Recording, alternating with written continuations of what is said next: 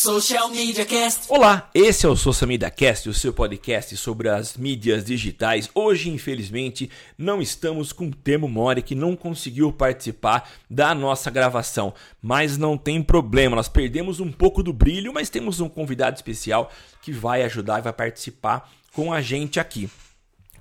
Você pode participar às quartas-feiras da nossa gravação acessando nossa página no Facebook e acompanhar mandando seus comentários, suas críticas, participando da nossa, do nosso bate-papo. Você ajuda a gente a fazer o Social Media Cast. Nós estamos aí nas redes sociais, no Facebook com Social Media Cast e em algumas outras aí também. Se você gosta do nosso trabalho, pode colaborar acessando padrim.com.br barra smc e colaborando com 5 ou com 1 um real e isso vai ajudar bastante a gente a manter aí os nossos servidores no ar.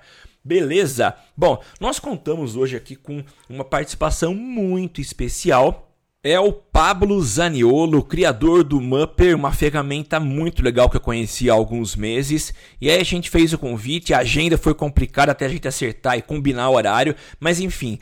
Pablo, seja bem-vindo ao nosso galho do Social Media Cast. Se apresenta, diz quem você é, seja realmente muito bem-vindo. Show de bola, Samuel. Cara, primeiramente gostaria de agradecer aí pelo convite. Uh, me sinto muito feliz de poder contribuir um pouquinho aí com o que vocês estão fazendo. O trabalho de vocês é fantástico, né? Então, de parabéns, inclusive. Bom, meu nome é Pablo Zaniolo, sou um dos fundadores do Mupper. O Mupper é uma plataforma inteligente de marketing digital que ajuda pequenas e médias empresas a aumentar as vendas através do Facebook. Né?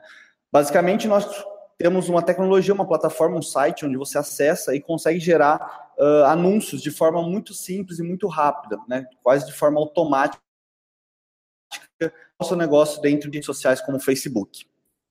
Além disso, a gente também faz a captura das pessoas que estão interagindo com esses anúncios. Né? Então, todo mundo que está curtindo, comentando, compartilhando, duramos quem são essas pessoas e disponibilizamos algumas informações essas, como o número de celular e o e-mail dessas pessoas.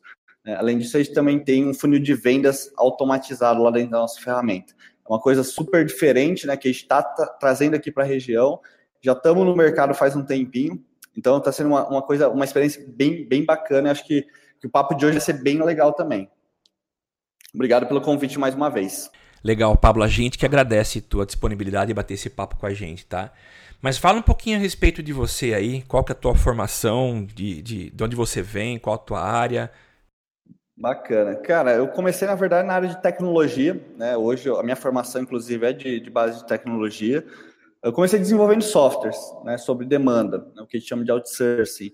Então, atendi alguns clientes, uh, tanto no Brasil como fora do Brasil, basicamente como freelancer, e até depois formando uma, uma empresa mesmo, uma equipe de, de pessoas comigo. E nesse meio ter, tempo aí eu comecei a me envolver bastante com a parte de marketing também dessas empresas. Né? Então, alguns clientes tinham algumas demandas específicas que não eram só de tecnologia, mas voltado mais para a parte de marketing mesmo. Né? E nisso foi quando eu comecei a estudar um pouco mais, entender um pouco mais e tentar resolver os problemas que essas organizações tinham relacionados a marketing.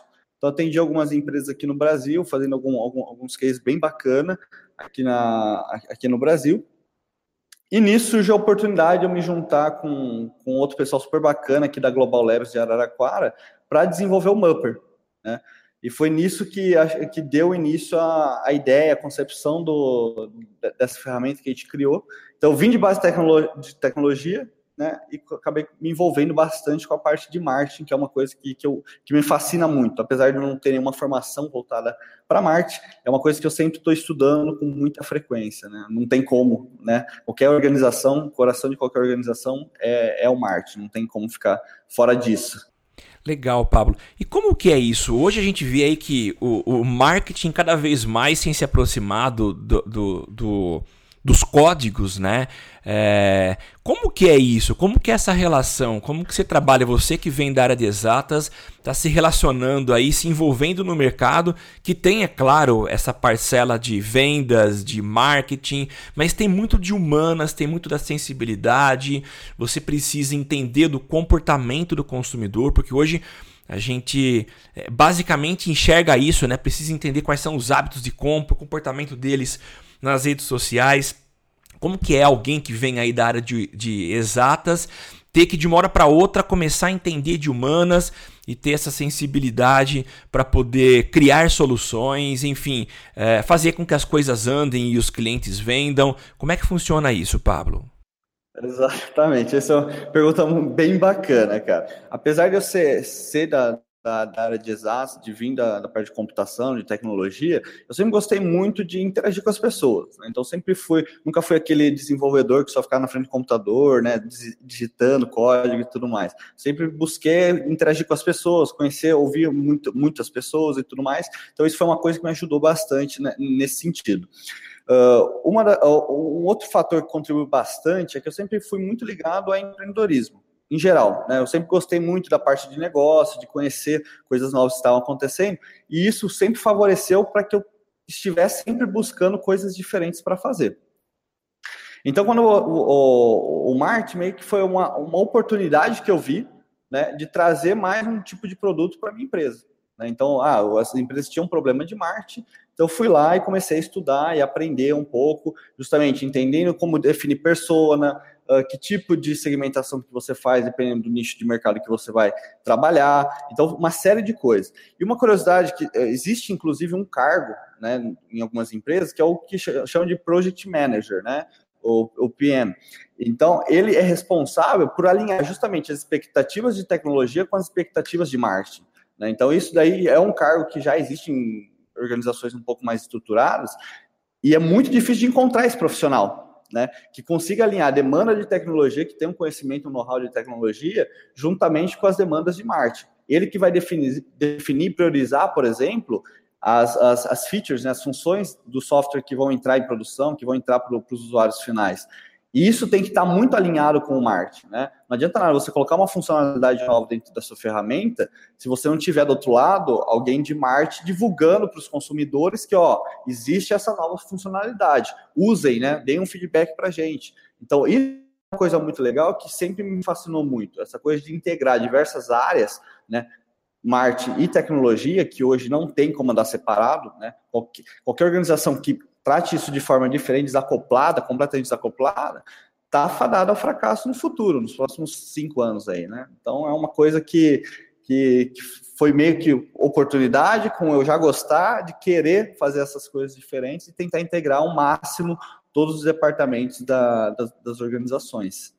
E qual que é o perfil desse novo profissional? Que habilidades ele precisa ter para se dar bem nessa nova realidade, nessa nova estrutura de mercado? Eu acho que, é, assim, na minha visão, é um, um, um profissional desse tipo, sempre que é um profissional mais ligado à parte estratégica, de gestão, o mais importante é mais uma coisa comportamental, realmente do perfil dele, né, de, de como ele se comporta, de como ele, ele, ele, gerencia as pessoas, de como ele se preocupa com o bem-estar das pessoas dentro do time, acho que é o primeiro ponto. Então, vai muito mais uma coisa comportamental do que só a formação exata, de, de exatas ou de humanas. Porém, é um cara que precisa ser um pouco safro, assim, ele precisa se conectar tanto com. Ah, precisa resolver um plano de exata. Ele não pode não saber fazer cálculos, pode não fazer conta, desenvolver software, mas ele precisa saber onde pesquisar para resolver aquele problema. Eu considero que sempre um cara de estratégia é um cara muito mais ligado a resolver problema do que uma formação um pouco mais específica, sabe? É, é, é pelo menos é o, a, minha, a minha experiência, a minha visão que eu vejo no mercado a gente fica preocupado com a questão técnica, né?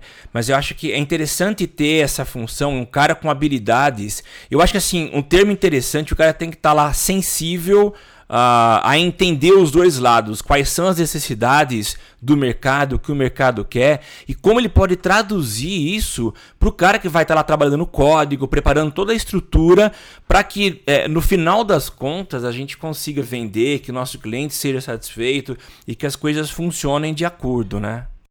Exatamente, cara, exatamente. E é, e é muito difícil você analisar o que, que os consumidores querem, porque existe já, inclusive algumas pessoas falam, ah, mas o consumidor não sabe o que ele quer até que você apresente para ele.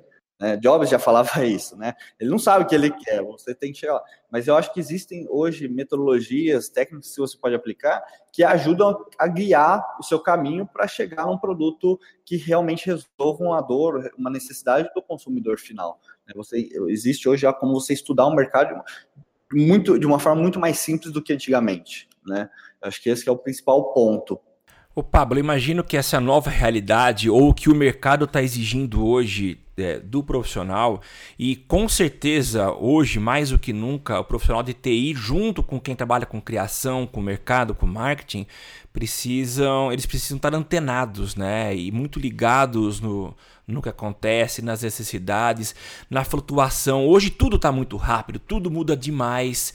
Queria saber de você quais são as habilidades que esse profissional precisa ter. Acho que não adianta mais aquela coisa, o cara se formou, ele estudou, ele está com o diplominha dele, e pronto, estou preparado para o mercado. Eu acho que a necessidade desse cara estar tá em plena evolução e isso com certeza exige aí um, um, um trabalho de estudos permanentes, de, de constante atualização, para que ele sempre se permaneça um profissional atualizado e preparado para esse mercado dinâmico em constante mudança, né? Isso, é, isso é um ponto bem crítico que, que eu vejo, sabe? Uh, inclusive, eu, semana passada, retrasada, eu estava vendo um estudo que saiu, acho que foi de Harvard, se eu, não, se eu não me engano, das 20 competências que serão mais buscadas dentro do mercado até 2020, daqui dois anos. Né? A gente não está muito longe. Daqui, e uma delas era justamente o que eles chamam de soft skills, né? que é justamente questões mais ligadas ao comportamento mesmo. E vendo assim, a área, principalmente a área de TI, que normalmente bons desenvolvedores têm um perfil mais intrusivo, assim, mais fechado, né? Só de pensar em, em desenvolver código e tudo mais, é uma coisa que me preocupa um pouco, sabe? Eu, assim, eu não tenho uma. Eu acho que, que, que vale a pena, né? Cada um né, enxergar quais são os déficits que tem, quais, onde, quais são os pontos que precisam melhorar e buscar soluções para justamente porque você consegue uh, melhorar coisas comportamentais também. Logicamente que é um pouco mais difícil, é um pouco mais dolorido, digamos assim, mas também existem soluções para isso. É você fazer alguns treinamentos, você fazer alguns cursos, inclusive online, que te, existem na internet, justamente para desenvolver essa autonomia, para desenvolver esse perfil um pouco mais proativo, de tentar não só de entregar código, mas tentar resolver problema, enxergar a necessidade que o consumidor tem, enxergar realmente o que, que você está fazendo, o que, que você está entregando no seu software, o que você está entregando de valor final. Não só pensar como uma função exclusiva no software. E puxando já o gancho da, da Cambridge Analytics, né, o que aconteceu é, vai ficar cada vez mais comum, felizmente ou infelizmente. Né? Hoje, o principal ativo de qualquer organização é justamente as informações que são geradas através dos dados. Né? Tanto que, o, que os, os mercados que mais estão crescendo é justamente ligado à inteligência artificial, big data, data science, que são coisas de tecnologia, porém que podem ser aplicadas em qualquer área, né? Ou, é, qualquer mercado né, será impactado através de inteligência artificial. Muitas das profissões que existem hoje, nos próximos 10 anos, não vão existir mais, né? Ah, mas e o desemprego? Não é que não vai, não vai existir nenhum, nenhuma profissão mais, mas vão se transformar. O modelo de você fazer o, a, a sua função vai se remodelar. E você está preparado para isso também está muito ligado com o seu comportamento. Se você é uma pessoa que não estuda diariamente, se você é uma pessoa que você não está buscando, não está acompanhando esse movimento que já está acontecendo, vai ser pego lá na frente de surpresa. Né? Então, acho que isso que é, é um ponto bem importante também da gente tocar, cara. Eu já devo ter comentado aqui no, em algum episódio, ou em, talvez em vários episódios, a respeito talvez da falta de integração que existe entre profissionais de TI e de marketing, né? Parece que cada um está cuidando do seu quadradinho. Então eu sou o cara de marketing, eu cuido disso, e o cara de TI fala, não, eu cuido do site e acabou. O problema é o seguinte, problema é a solução. A gente tem hoje uma nova realidade quando você pensa num site ou em qualquer outra estrutura é, que, que você possa chamar aí de comunicação e de venda, uh, elas trabalham hoje e elas não são apenas institucionais, mas elas trabalham com o fim de venda. Elas são hoje talvez o principal instrumento de trabalho, seja um site, um aplicativo, um, um e-commerce, uma landing page. Elas funcionam como, uh, vamos dizer assim, o coração da empresa, a raiz. É dali que vai sair o faturamento da empresa. E o que eu percebo é que existe um, uma polarização. Então, eu sou o setor de marketing, eu cuido da minha praia e o cara TI, ele cuida da dele. Mas acho que isso não é mais viável. Há uma interdependência entre os setores, entre os departamentos, que acaba sendo essencial e vital para a empresa. Eu imagino, quero ouvir a tua opinião, que hoje é essencial que exista uma compreensão do, eh, um do trabalho do outro e o de como eles precisam coexistir como um depende do outro para que a empresa, para que o cliente consiga faturar, consiga vender mais, consiga ter sucesso naquele que, se, que ele se propõe, né? O que, que você acha disso? Concordo 100%, cara. Assim, inclusive uma coisa bacana que eu tenho visto está acontecendo, principalmente em empresas mais novas, eh, eh, as empresas, principalmente startups que estão surgindo no mercado, é tentar fazer uma interdisciplinaridade entre os departamentos. Então, desde o começo, você vê, inclusive em baias, né, dentro dos escritórios, pessoas de marketing do lado de, de pessoas de TI, que estão do lado de pessoas do atendimento, justamente para cada um sentir a dor que é do outro a cada dia. Né? Então, você tem, por exemplo, uma mesa de quatro posições, onde tem um cara de TI, um cara de marketing, um cara de atendimento, um cara financeiro, justamente para ter esse compartilhamento das informações de forma mais natural, né? Porque é muito difícil realmente quando você está um pouco mais distante, através só de e-mails ou WhatsApp, tudo mais, de você ver quais são as necessidades de cada departamento. E ter alguém orquestrando isso em cima também tem alguns empecilhos. Né? Por mais que tenha ali um, gerência, um, algum gestor, alguma coisa do tipo, é difícil dele ele mesmo enxergar as necessidades lá na ponta, dos próprios colaboradores que ele tem. Né? Então, essa, é, é, é, esse compartilhamento da, das diversas áreas das empresas é uma coisa que eu estou vendo que é uma coisa que está surgindo com muito, muito rápido. É um comportamento que, inclusive, algumas startups no Brasil já estão tendo, e é muito interessante, né? Tanto que esse boom, por exemplo, de coworkings também que está surgindo no Brasil, é derivado disso. Pessoas de diferentes áreas compartilhando experiências diferentes para atingir algo diferente, para atingir algo maior, de forma mais rápida, com mais qualidade. Então, acho que faz total sentido. E puxando o gancho que você comentou dos profissionais que estão no mercado, eu acho que hoje existe um gap muito grande da, do, da pessoa que sai da faculdade para entrar no mercado, principalmente, não só principalmente, mas uh, um dos, uma das áreas que eu acho que é bem difícil da gente achar profissional é justamente a área de marketing. A gente está com, inclusive, algumas vagas aqui no, na nossa empresa, voltado para analistas de marketing e tudo mais, que a pessoa que sai da faculdade acha que só ter o diploma é suficiente coisa que não é realidade mais, entendeu? Você tem que dominar algumas ferramentas quando você sai da faculdade. Você não pode ver só aquele conteúdo que é exposto na sala de aula. Hoje você tem ferramentas, né? O ensino híbrido é muito, muito, muito utilizado fora do Brasil, aqui também está tá, tá chegando aqui no Brasil. É importante que você faça uso disso. Então, você fazer cursos online, você acessar ferramentas que são que estão de fácil acesso dentro da internet é muito importante, né? Eu acho que isso são em todas as áreas. É que eu percebo que o pessoal de tecnologia já, já é um pouco mais predisposto a isso. Né? O cara que é bom de tecnologia, ele, já, ele normalmente já entra na faculdade já sabendo desenvolver, por exemplo. Né? Então, acho que é muito do. É, são, são diferenças, né? são diferenças que acontecem nessas áreas, mas que na, na, uma não impede a outra. Eu acho que justamente tem que ser somadas forças para atingir algum resultado financeiro dentro da empresa, seja aumentar o faturamento, ou qualquer outra coisa, justamente de forma integrada, porque não adianta. Né? Sempre vai haver essa briga, mas é uma briga desnecessária, que não deveria ser, porque todos estão lutando pela mesma, pela mesma causa, que é fazer a empresa crescer. É, eu acho que falta aí uma, muitas vezes uma consciência de time, de equipe, né? Trabalhando junto.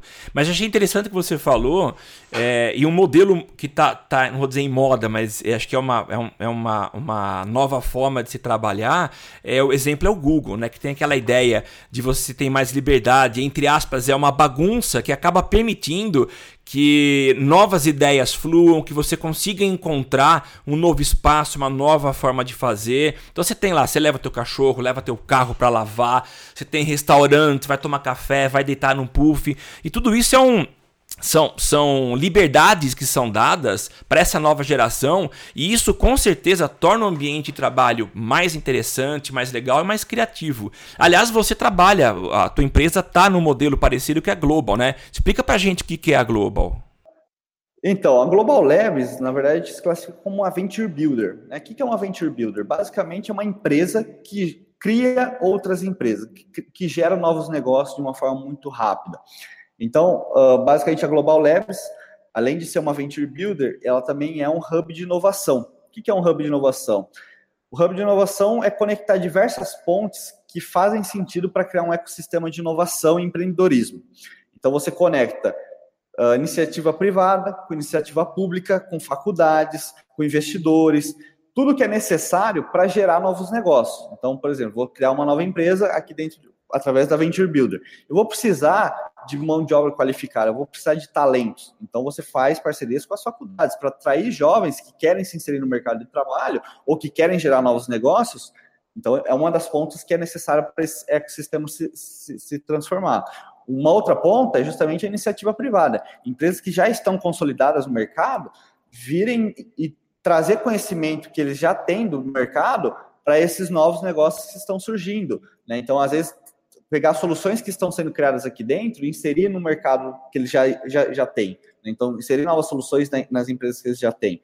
Você tem a iniciativa pública que pode, através de isenções e, incentivos, né, te ajudar também nessa maratona aqui. Porque não é fácil hoje, você, principalmente no Brasil, você tirar uma ideia do papel, você tirar uma empresa do papel.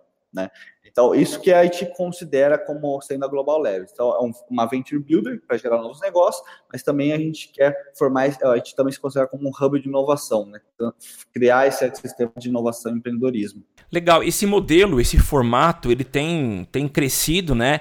E para quem não sabe, para quem é de fora, é, o Pablo está em Araraquara, eu estou em São Carlos, são cidades muito próximas, que na verdade há uma, uma integração muito grande entre as duas, são duas cidades universitárias, é, e, e, tem surgido modelos, vários modelos de coworking ou de espaços desse tipo para fomentar novas empresas, empresas de base tecnológica e que pensem lá na frente.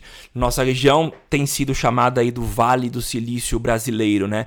E eu acho que é interessante, ele acaba esse formato acaba saindo ou, ou, saindo fora do modelo tradicional que reinou por muito tempo. E é claro ainda reina bastante. Muitas empresas que têm aí é, é, o, o, uma característica familiar, isso acaba deixando muito engessado, né?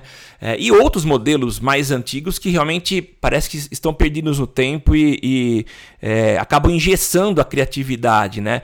Então acho que há necessidade de uma mudança, de uma alteração, nesse, uma quebra desse paradigma. Um modelo interessante está na área de bancos aí. O, o, eu sempre olhei para Bradesco e Itaú como os bancos de vanguarda, foram os primeiros a implantar aí o sistema de cartão cartão magnético, se podia sacar dinheiro em outro lugar.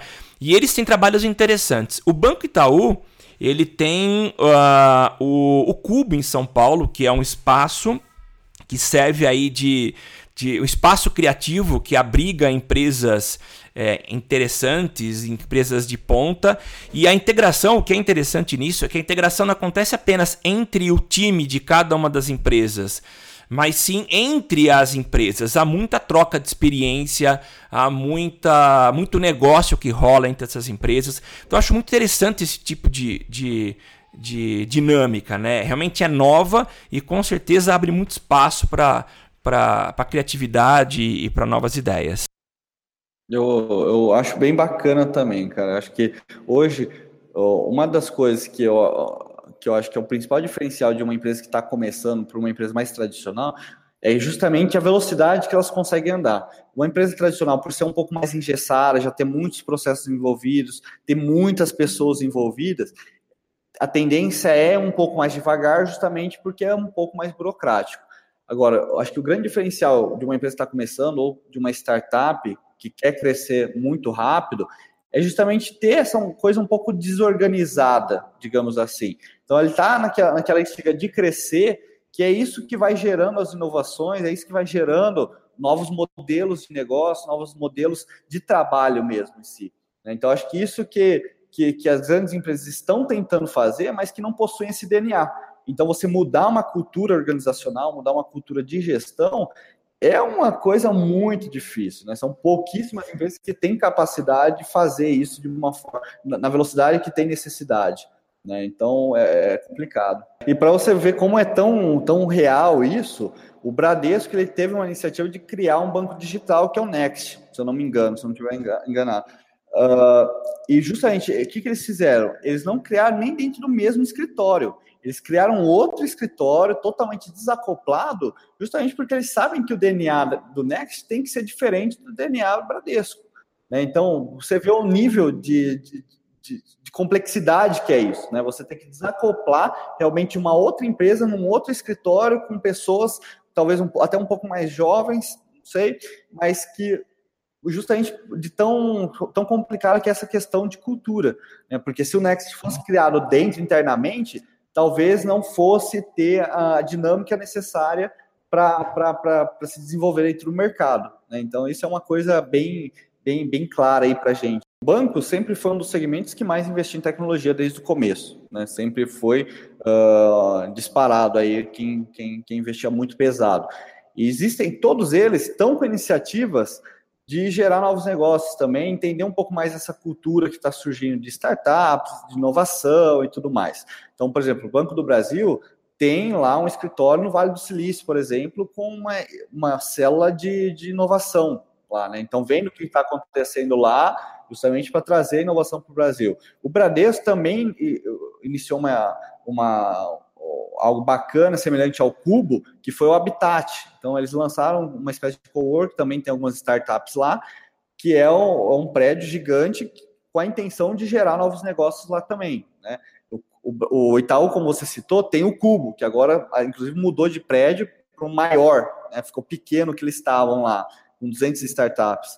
Então, todos eles eu vejo criando iniciativas né, de tentando entender esses novos modelos de negócio, esses novos modelos de gestões, eh, de gestão, esses no, essas novas metodologias de criação de negócio que estão surgindo, que as startups estão conseguindo crescer de forma muito rápida, utilizando técnicas que não são convencionais do mercado tradicional. Então, acho que isso, esse, essa troca de experiências é válido para as, du duas pontas, tanto para as startups que podem absorver um conhecimento de mercado mais rápido, de anos, de uma empresa mais tradicional, como a empresa tradicional uh, conseguir gerar inovações e melhorar melhoria dos processos para não morrer daqui um tempo. Então, acho que é um jogo de ganha-ganha aí das duas pontas, cara. Acho que é bem, bem interessante. Legal, que, que, que papo gostoso que tá esse aqui. Mas vamos mudar um pouquinho de assunto Uh, eu sei que a tua, a tua ideia tem tudo a ver com funil de vendas. Eu queria que você comentasse um pouquinho a respeito de funil de vendas, como que você enxerga. Uh, nem todas as empresas trabalham com funil de vendas. Como que você enxerga isso e, e, como que você trabalha essa questão do funil de vendas? Cara, assim, empresas que têm sucesso, assim, que eu acompanho, todas elas têm algo em comum, que é ter um funil de vendas muito bem estruturado, muito bem desenhado e muito bem executado, né? Então, assim, existem várias técnicas que você pode usar. Uma das que eu conheço assim mais a fundo, que eu gosto bastante, é a questão do funil de vendas baseado em AIDA, né? Então você deseja, você tem ação, você tem o interesse, você tem o desejo. Opa, perdão. Você tem atenção, você tem o interesse, você tem o desejo e você tem a ação, né? Então, o primeiro estágio, você quer gerar atenção do seu consumidor. Né? Então, você ganhar atenção de alguma forma, seja através de Facebook, seja através de Google AdWords, seja através de um site. Então, você despertar atenção é um passo já super importante.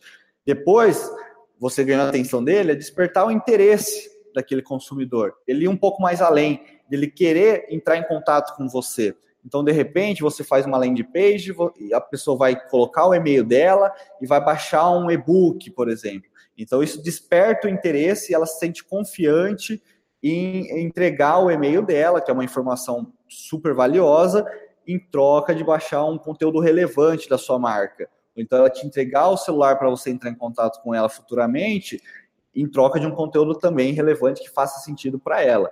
Depois é a questão do desejo. Né? Então você vai ter conteúdos aí de meio de funil que a gente chama, justamente de falar, nossa, eu quero esse produto, eu quero esse serviço, né? E depois, justamente, você conseguir fazer a parte de ação, que é aquele gatilho que você vai falar, ó, eu te entreguei um conteúdo relevante, eu, já, eu sou autoridade nesse assunto, você já entendeu o que eu faço, você está com desejo de comprar o meu produto, agora é hora de você comprar aí. E lógico que cada segmento vai ter formas de você fazer isso, né? Conteúdos específicos para cada segmento, para cada nicho de mercado. Porém, a técnica de funil de vendas é genérica, assim, digamos assim, qualquer empresa pode aplicar no seu negócio com suas particularidades. Alguns funis de vendas vão ter mais etapas e outros vão ter menos etapas. Isso é extremamente comum. Se você tiver uma venda B2B, de empresa para empresa, provavelmente a tendência é que o período de funil de vendas seja um pouco maior, o período de, de compra né, do, do seu serviço, do seu produto, seja mais extenso. Se é um B2C, né, então é um pouco diferente, tende a ser um pouco menor, mas a jornada do cliente é importante você ter esse espaço, identificar onde o consumidor está em cada etapa do seu processo de vendas, em cada etapa do seu funil de vendas. Né? Então, os interesses, as oportunidades, quem está em negociação, quem foi para venda, quem não foi para venda. Isso é muito difícil de você fazer em grande escala sem usar ferramentas.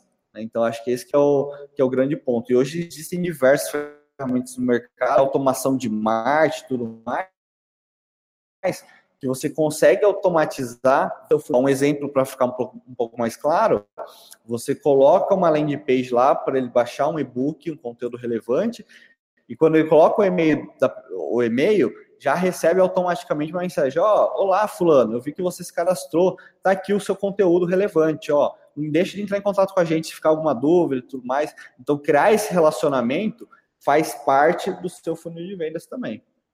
Você citou agora a questão do e-book, né? É, a gente viveu uma febre, acho que ainda vive uma febre de e-books e muito conteúdo.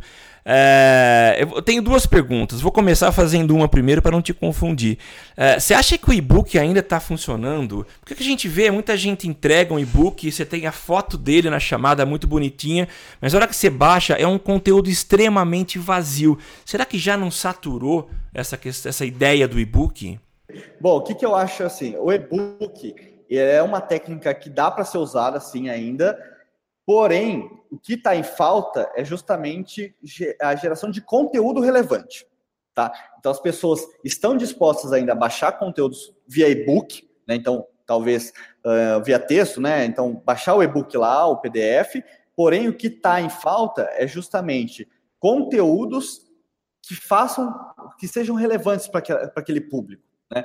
Logicamente, a tendência, né, eu tenho visto uma tendência muito maior, muito mais tendenciosa a vídeo, que é uma coisa mais dinâmica, é uma coisa mais de fácil acesso. Muitas pessoas não, não têm muita cultura de ler, né? Então, o, o vídeo é uma coisa que ajuda, porém o e-book é uma técnica que ainda dá para ser aplicada em grande parte dos casos. A grande dificuldade, o grande desafio é justamente a geração de conteúdo, a criação de gatilhos mentais, chama, as, as, chamadas, os, os, títulos que você vai usar nas suas páginas. Então, uma série de, de, de, de pequenas ações que você consegue fazer para essa técnica ainda funcionar. Né? Logicamente, é normal né, você ter ciclos e você ter saturação disso daí. Ah, baixa esse e-book. Hoje em dia qualquer um faz isso. Né? Baixa esse e-book e tal. Só que quando você, para você gerar autoridade, você tem que ser referência no assunto que você está falando. Então, se você não conseguir gerar conteúdos que sejam relevantes, realmente você não vai parar de funcionar para você, porque ninguém vai baixar o seu conteúdo se é ser uma coisa convencional. Né? E acho que é isso em qualquer lugar. A pergunta que eu quero te fazer agora, essa segunda pergunta, tem muita gente que entende o funil de vendas e que ele é, encerra a minha relação com o cliente de, das etapas do funil quando ocorre a conversão, né? O cara comprou o produto, assinou o serviço e pronto, encerrou. Eu posso colocar o cara aí numa prateleira do lado e, e ok. Agora, é, como é que a gente consegue encaixar a questão da fidelização do cliente no funil? Será que eu posso estender essa, essa, a, a, o fundo de funil e manter esse cara lá? Qual é a tua visão? Então, eu considero assim, o processo de venda como um todo, eu considero que ele é um processo de relacionamento. Tá? Então, quando você fala funil de vendas, nada mais é do que um processo de relacionamento. Você vai despertar a, a atenção do seu consumidor, vai despertar a atenção e tudo mais, até conseguir realmente a conversão, que é a venda final. Porém, quando você para aí, você não ganha a fidelização do seu cliente, você ganha a conversão, que é a compra de um produto, a compra de um serviço, mas não ganha aquela coisa que de futuramente ele voltar a fazer contato com você, voltar a comprar um outro produto ou o mesmo produto, dependendo do, do, do produto ou serviço que você estiver ofertando.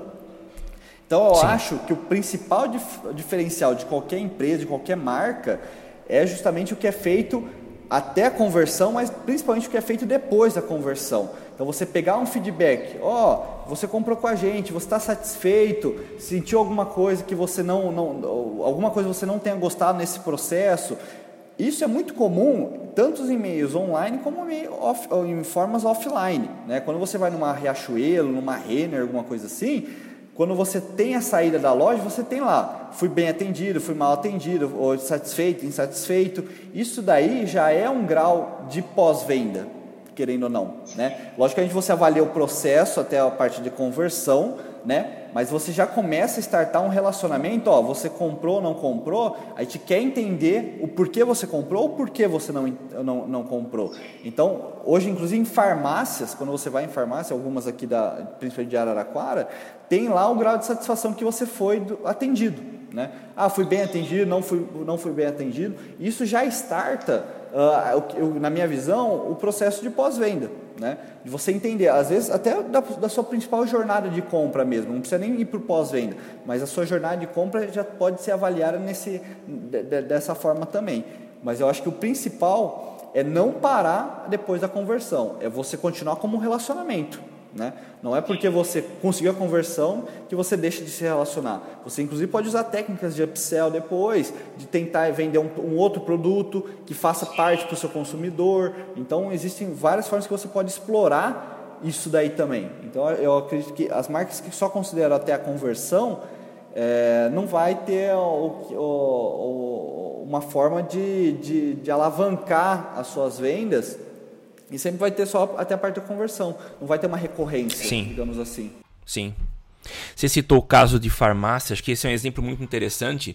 A gente tem visto muitas farmácias aí com programas de fidelidade, com descontos a partir do CPF.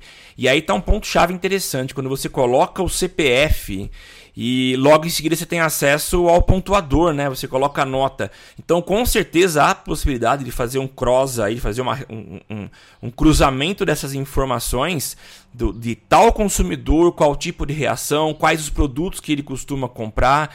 Então é muito interessante essa inteligência e tem acontecido bastante no mundo físico aí, né? Exatamente. A gente está muito nessa coisa, ah, digital, que que é, como que é o mercado digital, todo mundo tem que ir para o mercado digital. E realmente todo mundo está migrando para o mercado digital. Isso é uma coisa que vai acontecer daqui a um tempo. Naturalmente todas, uh, todas uh, os segmentos vão estar presentes online também, né?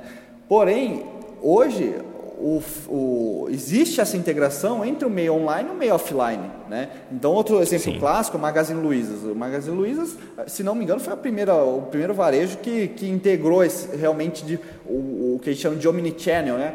de integrar realmente offline com online ou online com offline, né? depende do, da, da forma que você vai ver isso. Então, é, é extremamente possível você ter essa integração e é importante você ter. Né? Logicamente, hoje ainda não é uma realidade você comprar um remédio pela internet, mas daqui a um tempo pode ser que seja.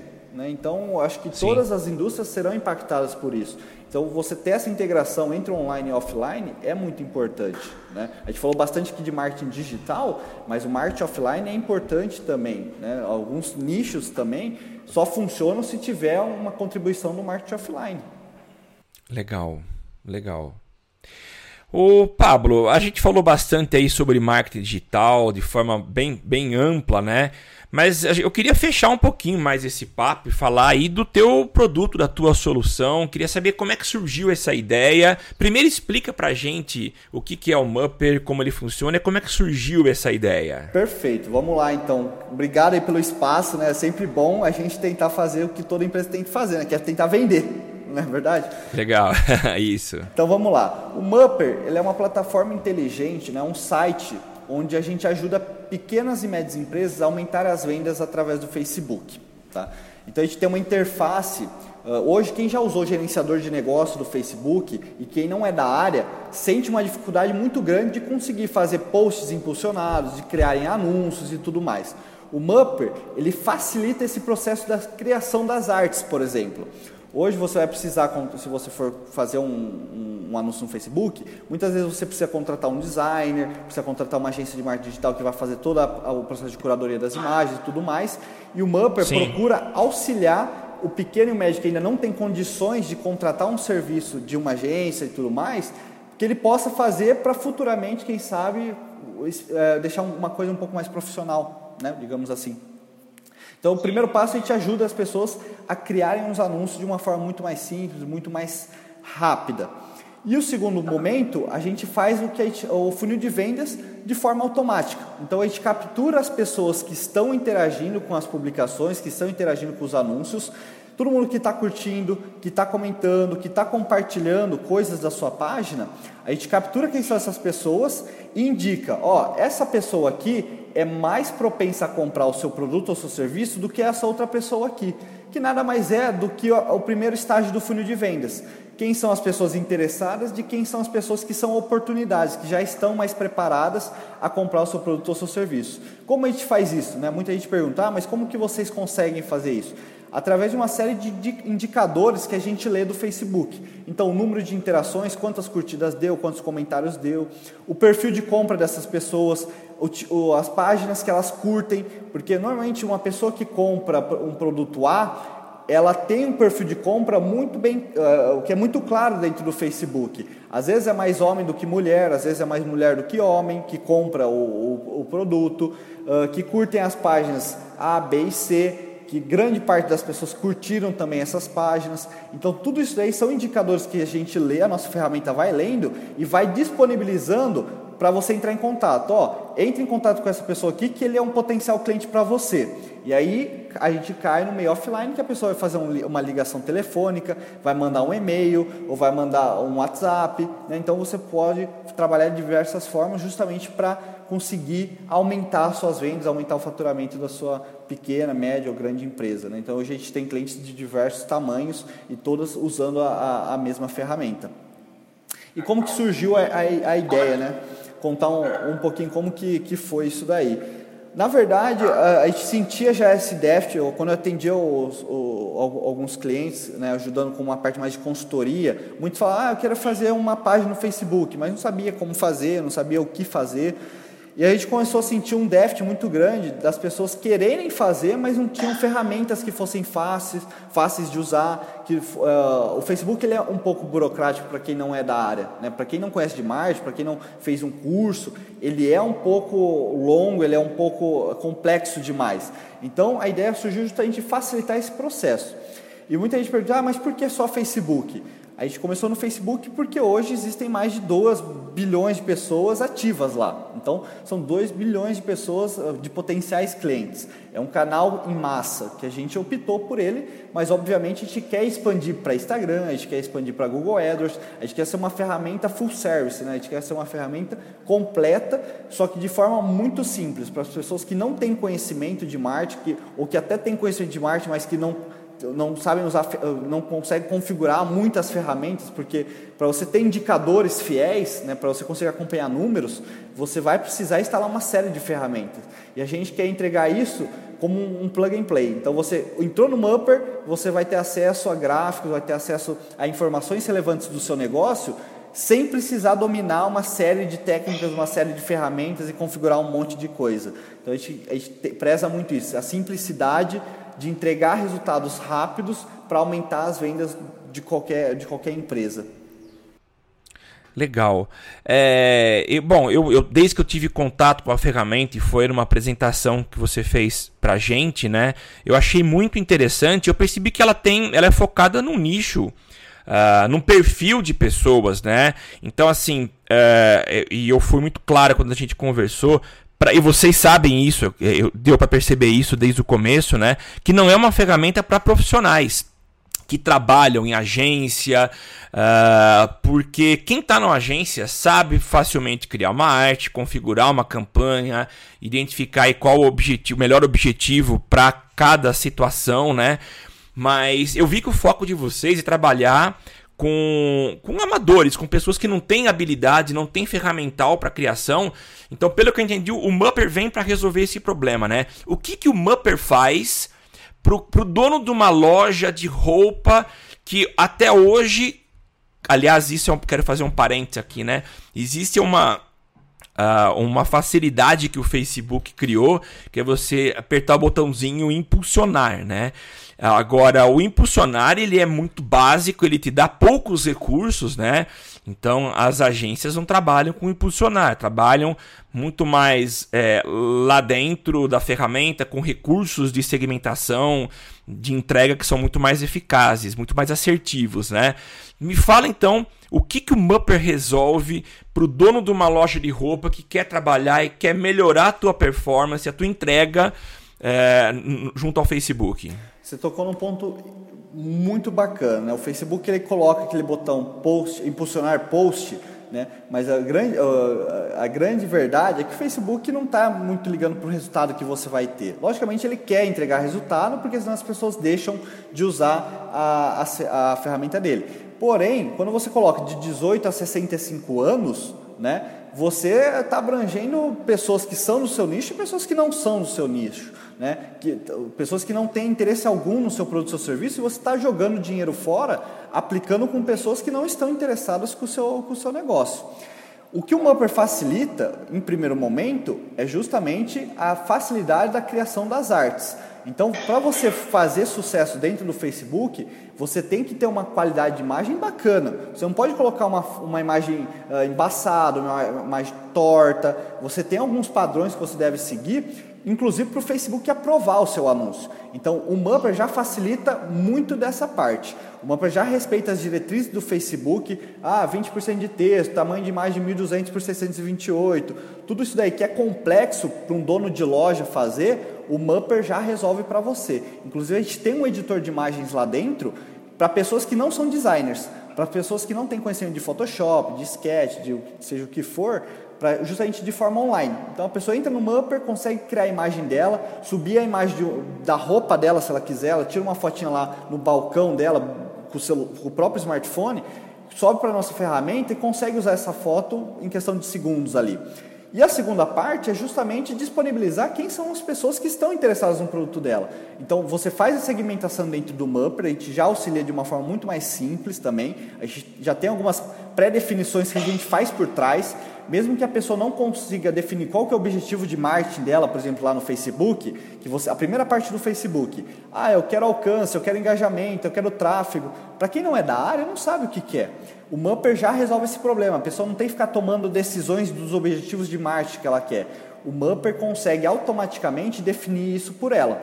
E a segunda parte é justamente entregar as pessoas que estão interagindo com esse anúncio. Porque não adianta nada você foi, fez parte do funil, você fez a parte de atração, você atraiu as pessoas, mas depois você precisa converter elas. Então você mandar uma mensagem, você oferecer um desconto, principalmente no mercado B2C, faz muita diferença. Né? Tanto que o McDonald's né, direto lança lanche novo, promoção de 8,50 por todos os dias de lanche, porque isso é dinâmica do mercado B2C. E você fazer isso no seu negócio é muito fácil. Você tem as pessoas lá que você pode entrar em contato e mandar uma mensagem para elas falando: ó. Oh, se você vier na sua primeira compra, você vai ter 20% de desconto. Esse mês, que é o dia da, é, mês da, das mães, a gente está com promoção de 50%. Então você consegue fazer uma dinâmica que é necessária para o mercado de empresa para consumidor, de você atender os consumidores de uma forma muito mais simples. E extremamente, assim, a interface é extremamente fácil de usar. A gente preza muito por essa simplicidade. Para as pessoas que não têm tempo de fazer algo muito uh, que, que realmente não tem tempo no dia a dia e que querem anunciar um negócio dentro do Facebook, o Mupper resolve justamente essa, essas duas coisas. Questão de tempo e questão de praticidade, facilidade, né? que realmente estão super ligados à, à, questão de tempo. Né? Que hoje é o que, o, o que o pessoal mais quer comprar é tempo, não tem jeito. Sim, é tempo. É, o que eu imagino, Pablo, é que você não tem vida fácil.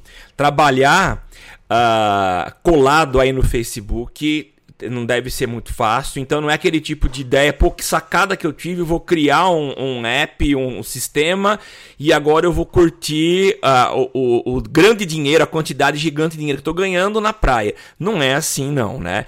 Você precisa evoluir, você tem que trabalhar em cima da, dos lançamentos, daí então deve estar ligado aí no F8, é, tudo que rolou de novo, para você poder é, continuar correndo junto com o Face.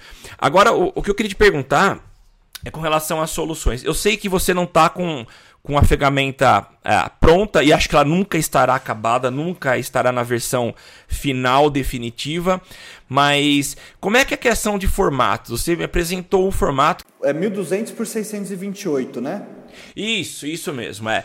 Uh, você já pensa em outros formatos, por exemplo, um formato aí mais vertical para stories? Como que que está isso no planejamento? Sim, é, hoje a gente já tem um roadmap de produto, né? O que é esse roadmap? Na verdade, o que a gente pensa de próximas funções que a gente quer colocar dentro da, da nossa ferramenta, né? Então a gente está acompanhando realmente os lançamentos que o Facebook tem feito, a gente tem acompanhado a dinâmica desse mercado de integrar Instagram, integrar Facebook, integrar Google AdWords e a gente tem essa necessidade de ter diversos formatos, porque cada dispositivo requer uh, um formato de imagem. Né? Então a gente tem pensado, inclusive, nos tipos de anúncios. Né? Então, anúncios de carrossel, anúncios de engajamento, tudo isso daí, a nossa plataforma vai evoluir para ele selecionar o melhor momento de fazer um anúncio de carrossel, de fazer um melhor anúncio de engajamento, um melhor anúncio de tráfego e do editor também. Ah, eu quero lançar no Stories, eu não quero lançar só no. criar um anúncio dentro do Facebook. A gente vai ter essas evoluções também. E uma coisa que a gente está bem focado também de lançar muito rápido é a questão de chatbot, né, que são mensagens automáticas ou mandar disparo né, para todas as pessoas ao mesmo tempo. Então, são algumas coisas que a gente tem acompanhado que são necessárias, que os clientes têm pedido para nós, que nós estamos evoluindo. Né? Então, como você mesmo falou, a ferramenta nunca vai estar pronta. Né? É, é um processo gradual. Hoje a gente lançou a primeira versão, mas a gente vai continuar uh, fazendo uma série de melhorias conforme vai tendo a, a, a, o feedback dos nossos clientes. A gente ouve muito o, o, o, que os clientes pedem antes de fazer alguma nova funcionalidade. Legal. É, eu lembro que na nossa primeira conversa você falou da questão daquilo que brilha os olhos do, do dos clientes, para quem vocês apresentam a ferramenta, que é essa inteligência que está por trás do Mupper de te entregar aí leads que tem aí uma propensão muito grande a fechar negócio com você, né? É claro que a gente precisa, isso não depende de vocês, depende do usuário, é, de quem está por trás da ferramenta, é, há de se, de se cuidar da questão do spam, né? É, então, ter um cuidado muito grande com isso. Mas eu achei muito interessante e eu não conhecia nenhuma ferramenta que entregava um, um, um, esses leads qualificados. E você tem aí até uma porcentagem de, de, de qualidade, né, de eficiência desses, desses leads, né? Mas eu achei muito interessante. Fala um pouquinho sobre essa funcionalidade que eu acho que é matadora. Perfeito. Então, como eu falei, né, nós fazemos a captura das pessoas que estão interagindo com os anúncios. Né? Então, todo mundo está interagindo, curtindo, comentando, compartilhando. A gente pega quem são essas pessoas e o plus que a nossa ferramenta traz é justamente a captura automática do telefone, do número de celular e do e-mail dessas pessoas. Né? Então, a gente disponibiliza justamente para as pessoas fazerem contato com esse potencial cliente. Uh, uma das coisas que a gente toma bastante cuidado é justamente esse ponto que você tocou, que a gente alerta, ó, não adianta você fazer um spam, né? Hoje, dentro da nossa ferramenta, a gente deixa liberado, qualquer um pode entrar lá e mandar mensagem quantas vezes quiser e tudo mais. Porém, a gente já está pensando em estratégias de impedir que o usuário faça contato se a gente achar que é um spam. Porque às vezes a pessoa faz sem saber que está fazendo spam o nosso usuário lá na ponta, né, o dono de loja e tudo mais, tem conhecimento. Às vezes ele acha que mandar uma mensagem, só, só mandar promoção, é, um, é normal, é uma coisa bacana. E não é bem assim. Né? Você precisa fazer aí conteúdos relevantes, mandar promoções também, fazer a, a, comunicação da sua empresa. Não é só ficar mandando, enchendo o saco do consumidor. Então a gente toma bastante cuidado em relação a isso. Inclusive, quando entra um usuário novo dentro da nossa ferramenta, a gente faz uma consultoria com ele. A gente ensina a ferramenta, a gente mostra como funciona, a gente dá alguns toques do know-how que a gente já tem no mercado. Ó, oh, se você é do segmento tal, você é do nicho tal, use esses tipos de palavra, evita esses outros tipos de palavra. Então a gente já tem alguns conhecimentos que a gente ajuda os, os clientes que estão do zero a atingir o sucesso dentro da nossa ferramenta, com a nossa ferramenta. Então acho que isso é um, grande importante. A gente não dá na mão do cara e ó, se vira aí. Não é assim que funciona. Então isso faz uma grande diferença também. O Pablo, uh, e o, o, foco de vocês é no, no empresário, no, no, no dono de, de, pequenas empresas, quer dizer, a, a possibilidade de, de capilaridade, de você conseguir falar com muita gente, entregar para muita gente é muito grande. E a gente tem aqui, como ouvintes do Social Media Cast, profissionais de digital, estudantes. É, fala pra gente como que eles podem conhecer o Mupper, como que eles podem ter acesso a ferramentas, existe alguma forma aí deles experimentarem, conhecerem. Dá um toque aí para que eles sejam aí propagadores do Mupper. Claro, então, hoje, assim, apesar de a gente atender pequenas e médias empresas, né, a gente tem parcerias com agências de marketing digital também, né? Então, a gente tem parceiros, inclusive você é um, um parceiro que a gente tem aí, justamente porque para ganhar capilaridade no nosso software. Né? Porque às vezes uma agência, dependendo do tamanho dela, ela também não tem capacidade operacional de atender muitos clientes. Então, quando a gente fornece uma ferramenta que facilita esse processo, você consegue ganhar escala na sua carteira de clientes também e ganhar junto com a gente. Então, isso é uma coisa que a gente preza bastante. Esse esquema de parcerias é muito importante. Existem dois tipos de agência. A agência que enxerga como algo que vai prejudicar ela, que vai, nossa, vai tirar, vai tirar o meu cliente e a empresa que a agência que fala, pô, cara, isso daí é uma ferramenta super bacana, vamos ganhar junto, vamos junto naquele cliente, ou tem um cliente aqui que faz sentido para sua ferramenta. Então a gente tem esses dois tipos de, de, de, de, de agência. Isso, isso é muito bacana, né? a gente preza bastante essa coisa. A gente não quer substituir as agências, a gente quer justamente uh, fechar parcerias para ganhar junto né, porque a gente não vai substituir. Né? É muito difícil você substituir uma agência. A agência não, não é só que quem faz mídias sociais. Né? A agência serve, provê, tem um portfólio de produtos. E o Mupper pode ser mais um, um produto dentro de, de, desse portfólio. Para você conhecer um pouco mais, se se interessar, quiser bater um papo com a gente, a gente está super aberto. Tá? Uh, pode entrar no nosso site, é mupper.marketing tá? Ou mupper.com.br também funciona. E se quiser entrar em contato direto comigo, é pablo@mupper.martin. Manda um e-mail para a gente, por favor. A gente sempre está muito aberto a conversar, esclarecer as dúvidas e, logicamente, fechar novas parcerias aí. A gente é super, super aberto a tudo isso. E obrigado, Samuel, aí, pelo convite também de participar do, do Social Media Cast. Foi um prazer demais.